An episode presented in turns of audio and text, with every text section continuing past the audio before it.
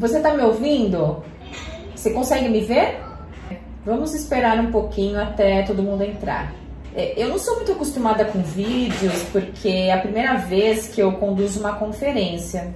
Nos últimos meses eu participei de várias videoconferências e lives e eu percebi que grande parte delas começa exatamente desse jeito. Você já notou? E esse tipo de início é uma oportunidade perdida. Um dos grandes erros de uma videoconferência é exatamente não saber como começar. Isso serve para lives, reuniões presenciais, pitches e até grandes apresentações. Veja agora quais são os principais erros e veja se você está cometendo.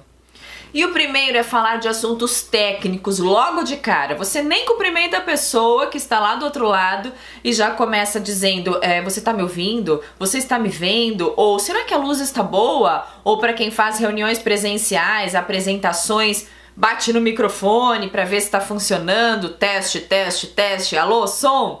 Isso a gente faz antes da conferência, antes da apresentação e não no quebra-gelo naquele momento tão importante.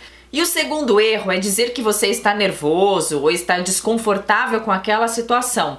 Hoje muito se fala sobre a importância da gente reconhecer as nossas fraquezas, as nossas vulnerabilidades. Mas se eu falo logo de cara, olha, eu não tô tão acostumada com videoconferência, eu tô um pouco ansiosa, mas vamos em frente a partir desse momento. As pessoas começam a prestar mais atenção no que? Na sua mensagem? Provavelmente não.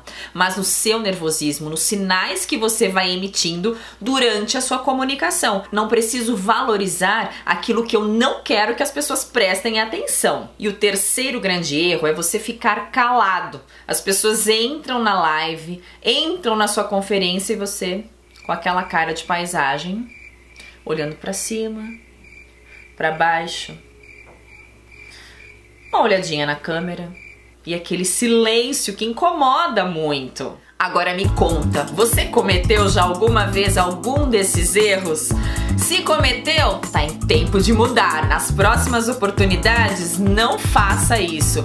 E fique ligado que em breve eu vou compartilhar um vídeo com os três principais acertos. Há três formas poderosas de você começar uma videoconferência ou uma live. Se você gostou desse vídeo, compartilhe com as pessoas que precisam ouvir essa mensagem curta, se inscreva em meu canal e nos vemos muito em breve. Até lá!